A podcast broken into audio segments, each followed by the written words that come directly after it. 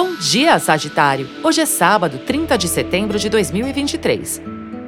A flexibilidade e as habilidades sociais são importantes para que haja harmonia nas relações. Esteja aberto para dialogar, esclarecer dúvidas, explicar, compreender e alinhar interesses para fortalecer as boas parcerias. Saber ouvir também é muito importante, né, meu anjo? Comece bem o seu dia com o horóscopo astral. O dia pede liberdade, movimento e espaço. A lua segue em Ares, indicando um sábado mais dinâmico. Porém, não deixe de lado a responsabilidade, a prudência, o comprometimento e a maturidade.